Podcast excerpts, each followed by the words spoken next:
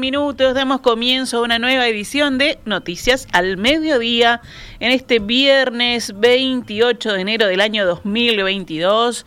Tenemos información para actualizar y tenemos a Agustina Robeta en estudios. Buen mediodía, Agus. Buen mediodía, Gaby, para ti y para toda la audiencia.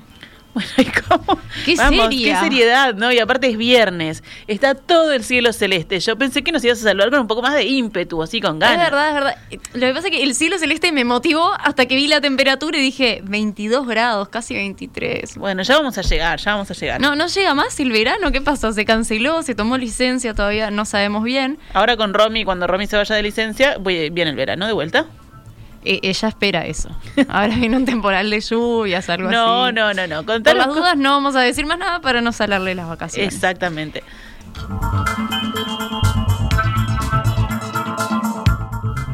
El gobierno presentó un decreto que establece un nuevo mecanismo de certificación de trabajadores con diagnóstico de COVID-19 para que puedan acceder en tiempo y forma al seguro por enfermedad. Esta mañana, en diálogo con En Perspectiva, el ministro de Trabajo y Seguridad Social, Pablo Mieres, explicó que se trata de un instrumento excepcional ante el incremento de casos de COVID-19 que se ha generado con la llegada de la variante Omicron y que su principal objetivo es descongestionar el primer nivel de atención que en la actualidad se encuentra muy exigido.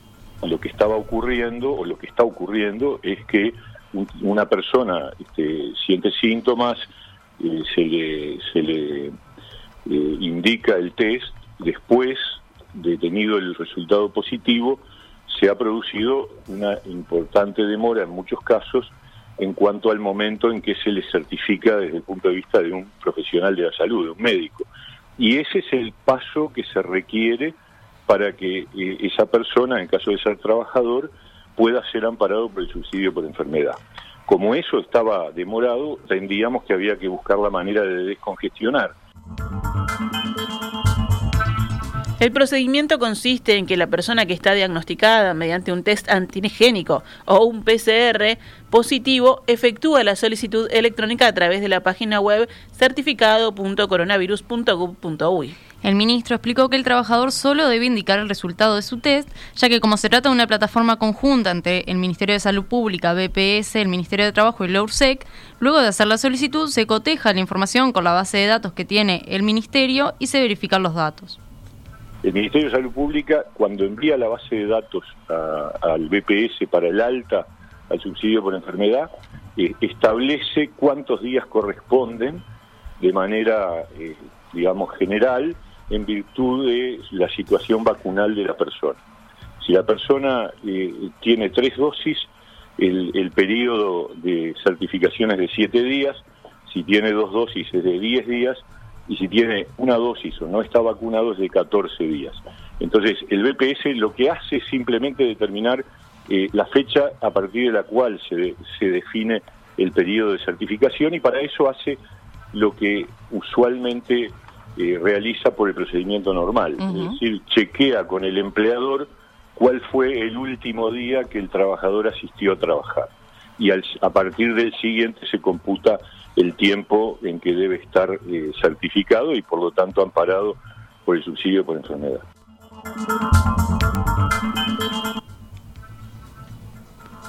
Luego de la verificación de datos se expide de forma tácita el certificado y se determinan los días de licencia médica.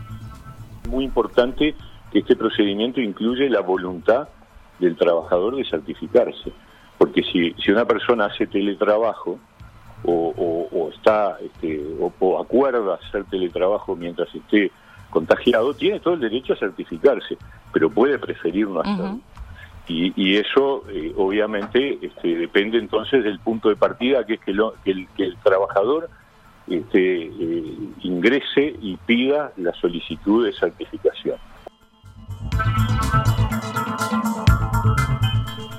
En la misma línea, el ministro explicó que para aquellos casos en los que luego de ausentarse del trabajo por síntomas o a la espera del testeo el trabajador resulta negativo, se realiza una certificación por los medios convencionales y no por esta nueva herramienta. 12 horas 14 minutos. Continuamos con noticias de la emergencia sanitaria. Ayer murieron 21 personas con coronavirus en Uruguay.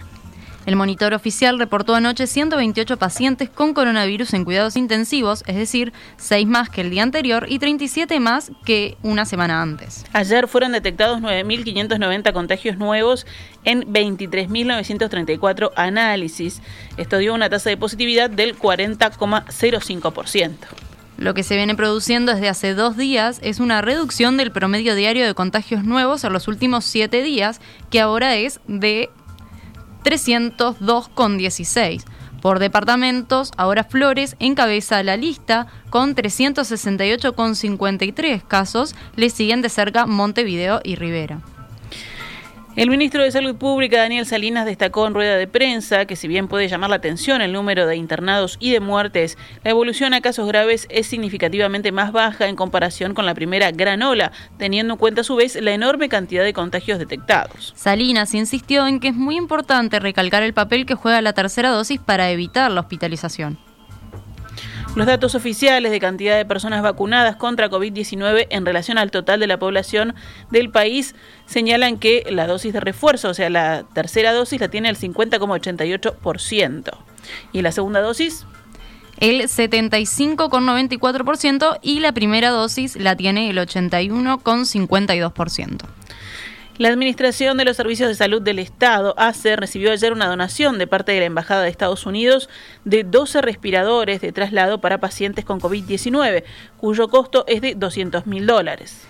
El presidente de ACE, Leonardo Cipriani, dijo que son equipos de última generación que serán destinados al Hospital Pereira Rosell, al SEM 105, al Hospital Samboa y a la Dirección de Niñez y Adolescencia. Los equipos funcionan a batería y permiten la ventilación de un paciente en un traslado de hasta nueve horas, tanto en forma terrestre o aérea.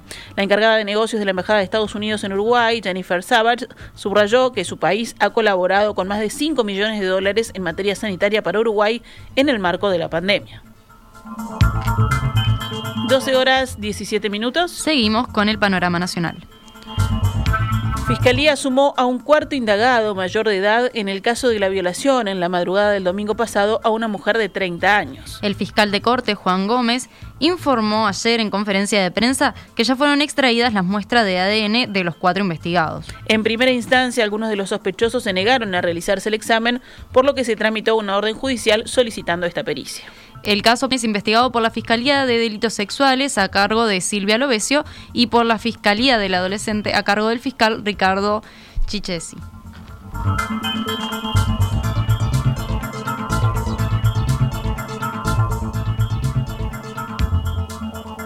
Colectivos feministas se movilizarán hoy viernes en repudio de la violación grupal que denunció una mujer de 30 años, como veníamos contando, y que ocurrió el domingo pasado en un apartamento del barrio Cordón. Bajo el hashtag contra la cultura de la violación, la Intersocial Feminista invitó a concentrarse a partir de las 18 horas en la Plaza Independencia para marchar luego hasta la Plaza Cagancha. Que arda, nos movilizamos contra la cultura de la violación, eso es lo que expresa el folleto digital publicado en redes sociales. La movilización se realizará a nivel nacional, ya que están convocados actos similares al de Montevideo en otras ciudades y localidades del interior del país. La fiscal Ana Carolina Dean dispuso el cese de la detención para las tres personas que viajaban en el auto con el futbolista Nicolás Chiapacase. El jugador es el único que permanece detenido y la audiencia de formalización del caso será hoy viernes. Chiapacase, de 23 años, fue arrestado el miércoles pasado, previo al clásico entre Peñarol y Nacional, porque llevaba consigo una pistola 9 milímetros cuando iba hacia el campus de Maldonado, donde se jugaría el partido. El abogado de Chiapacase, Rafael García, en rueda de prensa, habló sobre el arma incautada. Acaba de llegar este, una información que eh, tendría una denuncia de hurto de, larga data, o por lo menos de aproximadamente más de dos años.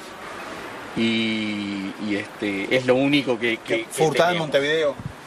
Aparentemente habría sido hurtada en Montevideo y el ejército comunica que estaba registrada a nombre de la persona que hizo la denuncia y que este, no tenía eh, noticia de, este, del hurto.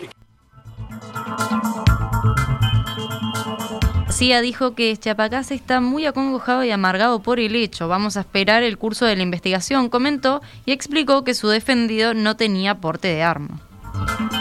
12 horas 19 minutos. Seguimos con más temas del panorama nacional. El precio de paridad de importación de la nafta en Uruguay subió 5% en enero y el del gasoil aumentó 12% debido a un encarecimiento importante del petróleo en los mercados internacionales. Estas cifras reducen el margen del Poder Ejecutivo para mantener las tarifas de combustibles congeladas como ocurre desde el pasado mes de octubre. Omar Paganini, ministro de Industria, dijo ayer hablando con el observador que el gobierno verá si puede mitigar esto y cuándo lo puede mitigar.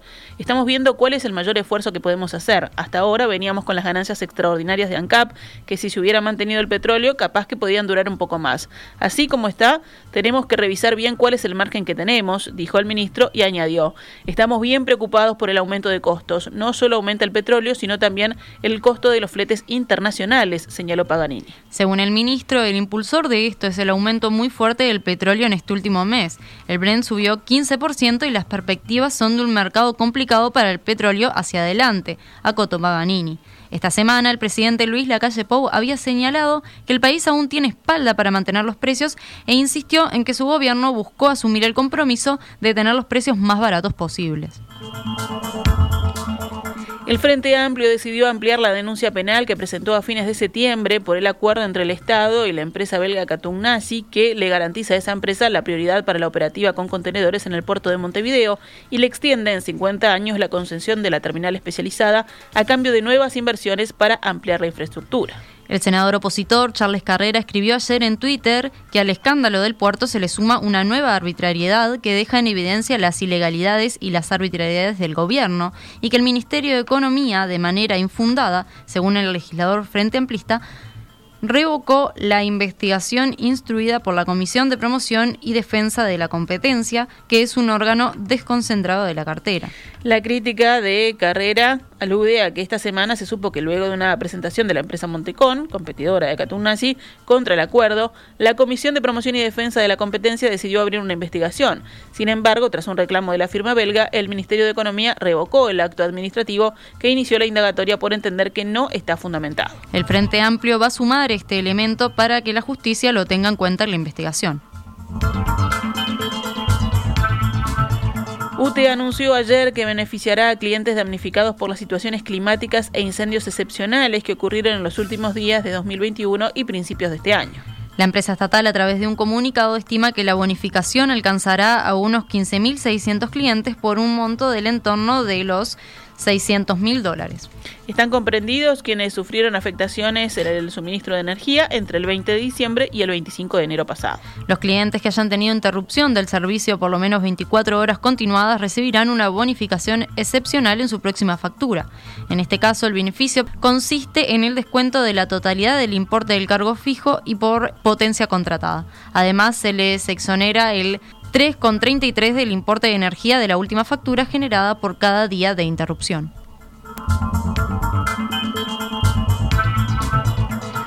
Francisco Bustillo, ministro de Relaciones Exteriores, dijo anoche a través de una cadena nacional que el genocidio judío fue el crimen más vergonzoso y horrendo perpetrado por hombres. La locución del canciller se difundió en el Día Internacional de la Conmemoración de las Víctimas del Holocausto. La jornada recuerda la fecha en que el ejército soviético liberó el liberó, sí, el campo de exterminio el 27 de enero de 1945, hace 77 años. Bustillo dijo que el genocidio será siempre una advertencia para todo el mundo de los peligros del odio, el fanatismo, el racismo y los prejuicios. El ministro expresó lo que definió como el sentimiento unánime de la comunidad internacional de rechazo a toda negación, ya sea parcial o total, del holocausto como hecho histórico. El presidente Luis Lacalle Pou, por su parte, escribió en Twitter, Hoy es un día de reflexión para toda la humanidad. El recuerdo de las víctimas del holocausto nos interpela y obliga a construir un futuro donde nunca más sucedan estas atrocidades. El hombre no es ni será el lobo del hombre, tuiteó el mandatario. 12 horas 24 minutos. Vamos con economía y empresas. UPM anunció la postergación de la puesta en marcha de su segunda planta de celulosa en Uruguay. La empresa pensaba tenerla operativa para el último trimestre de este año, pero debido a la demora en la llegada de piezas necesarias para el armado de la maquinaria, se comenzará a operar en el final del primer trimestre del 2023. En el informe de UPM se señala que los principales equipos y recursos clave han llegado a Uruguay, por lo que la mayoría de las incertidumbres ya han sido resueltas. No obstante, se informa que las sucesivas olas de la pandemia y las ajustadas cadenas mundiales de suministro han seguido desafiando el proyecto. En ese sentido, es inevitable considerar un retraso menor en el cronograma de la puesta en marcha, por lo que la producción comenzará el año que viene, lo que implica un aumento del 10% en la estimación de la inversión actualizada. El Banco Interamericano de Desarrollo suspendió la reunión anual del organismo que se preveía realizar en Punta del Este y tomó la decisión de realizarla en formato virtual debido a la situación actual de la pandemia de COVID-19. La presidenta del Centro de Hoteles de Punta del Este, Analia Suárez, dijo al país que la decisión del BID los impactó y que durante la temporada de sol y playa están recibiendo golpe tras golpe. En esa línea indicó que lo que parecía que iba a ser una buena temporada se ve afectada primero por el aumento de casos de COVID, después por el estado del tiempo y ahora por la cancelación del evento que daba un respiro importante. Este es el evento que moviliza a miles de extranjeros que van al país donde se realiza y gastan en hoteles, gastronomía y otros servicios. Según la CEPAL, 5 millones de personas pasaron a la pobreza extrema en 2021 en América Latina, con lo que el total de individuos en esa situación subió de 81 a 86 millones en una región que resultó muy vulnerable ante la pandemia. La pobreza extrema en la región sube a 86 millones en 2021 como consecuencia de la profundización de la crisis social y sanitaria derivada de la pandemia, dijo la Comisión Económica para América Latina sobre la pobreza en la región, cuya tasa general cayó 33% al 32,1 en 2021, totalizando 201 millones de pobres. El aumento de la pobreza extrema que pasó de 13,1 a 13,8% de la población y la leve disminución del indicador general se dieron en el marco de la recuperación económica del 6,2% del Producto Interno Bruto que habrían alcanzado en promedio los países de América Latina durante 2021.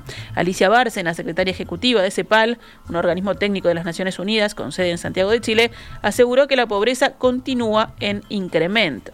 Pese a la recuperación económica experimentada en 2021, los niveles relativos y absolutos estimados de pobreza y de pobreza extrema se han mantenido por encima de los registrados en 2019, lo que refleja la continuación de la crisis social.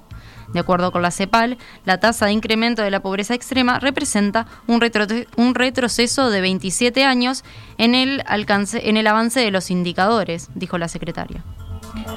12 horas 27 minutos. Cerramos con otras noticias. La Asociación de Bancarios del Uruguay realizará hoy viernes un paro de 18 a 20 horas de todas las sedes del Banco República del país y un paro de 24 horas en la Agencia Nacional de Vivienda de Montevideo. El sindicato decidió que el corte de la atención al público será a las 17 horas sin recarga de los cajeros automáticos. El corte de guardias y horas extras comenzó a las 0 horas de hoy y continuará hasta el lunes a las 12.50 en los departamentos de Salto, Paysandú, Río Negro y Soriano. AEBU reclama la negociación de un convenio colectivo y la necesidad de ingreso del personal a la banca oficial. En las últimas horas del jueves, un funcionario del Instituto Nacional de Inclusión Social Adolescente, el INISA, fue lesionado en el hogar para mayores de 18 años en la colonia Ver. Según informaron desde el sindicato del INISA, un interno agredió al trabajador de seguridad con una punta carcelaria entre el labio superior y la encía y la misma recorrió por el interior de la piel hasta llegar milímetros del ojo. El trabajador se encuentra internado en el Sanatorio del Banco de Seguros del Estado a la espera de su evolución. La situación del INISA ya no se aguanta más, las fallas en la gestión cada día exponen más a los trabajadores y cada día tenemos lesiones más graves, indica el comunicado del sindicato. La atleta Débora Rodríguez denunció que recibió insultos racistas en el campus de Maldonado desde la parte alta de la tribuna del estadio, por lo que decidió terminar antes el entrenamiento que realizaba allí mientras llegaba el público para ver el clásico el miércoles pasado. Rodríguez, múltiple campeona sudamericana y medallista panamericana, hacía sus ejercicios en la pista de atletismo que se encuentra detrás de la tribuna este del campus, que ese día ocupó la hinchada nacional, consigna hoy la diaria. La crónica periodística señala que las agresiones se manifestaron primero en comentarios e insultos racistas y haciendo referencia a la relación de parentesco con Ángel Rodríguez, ex futbolista de Peñarol y hermano melliza de Débora. Según declaraciones de la deportista a fútbol.uy, muchos de los insultos que recibió estuvieron procedidos por el calificativo negra. Fui y les pregunté, ¿soy negra y qué? contó Rodríguez. Además de insultos, en ese momento comenzaron a caer proyectiles, sobre todo botellas lanzadas desde la tribuna hacia la pista. Eso eh, motivó la intervención de un efectivo de la Guardia Republicana que le aconsejó retirarse del lugar y la escoltó para su seguridad. 12 horas 29 minutos, actualizamos a cuánto cotiza el dólar en pizarra del Banco República. 43 pesos para la compra y 45,40 para la venta.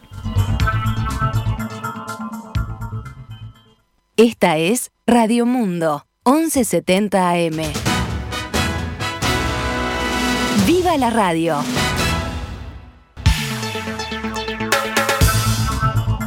Doce horas 33 minutos. Pasamos a las noticias internacionales. Nos quedamos en la región. En Argentina, las autoridades anunciaron que se llegó a un acuerdo con el Fondo Monetario Internacional para pagar su deuda. El presidente Alberto Fernández anunció hoy que se llegó a un acuerdo para refinanciar el préstamo de más de 44 mil millones de dólares que el organismo le otorgó al país en 2018 cuando gobernaba Mauricio Macri. Sin acuerdo, no teníamos un horizonte de futuro. Con este acuerdo, podemos ordenar el presente y construir un futuro. En comparación con otros anteriores que la Argentina firmó, y es bueno recordarnos, este acuerdo no contempla restricciones que posterguen nuestro desarrollo.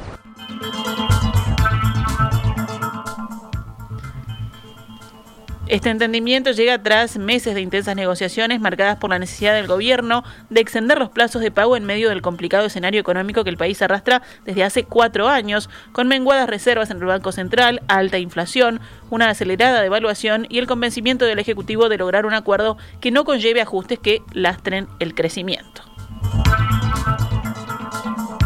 También en Argentina el gobierno oficializó ayer la flexibilización de las restricciones sanitarias del ingreso al país para las personas vacunadas. Ahora ya no será necesario presentar un PCR negativo para entrar al país en caso de que se trate de un ciudadano argentino, un residente, un extranjero de un país limítrofe o una persona que haya permanecido al menos 14 días en un país limítrofe. En los dos últimos casos, la, persona tiene que haber completado el esquema de vacunación por lo menos 14 días antes de entrar al país y debe contar con un seguro de salud COVID-19 con cobertura de servicios de internación. Además, deberá presentar una declaración jurada exigida por la Dirección Nacional de Migraciones. En caso de no estar vacunados o tener el esquema incompleto, sí se debe contar con un PCR negativo. La medida entrará en vigencia a partir de mañana, sábado 29 de enero. En Perú, la justicia le prohibió salir del país durante 18 meses a cuatro directivos de la petrolera española Repsol mientras avanzan las investigaciones por el derrame de crudo en el mar del 15 de enero. Se declara fundado el requerimiento de la Fiscalía, dijo el juez Romualdo Aguedo en una audiencia virtual al dictar la orden para prohibir la salida de los cuatro directivos, entre ellos el presidente de Repsol Perú.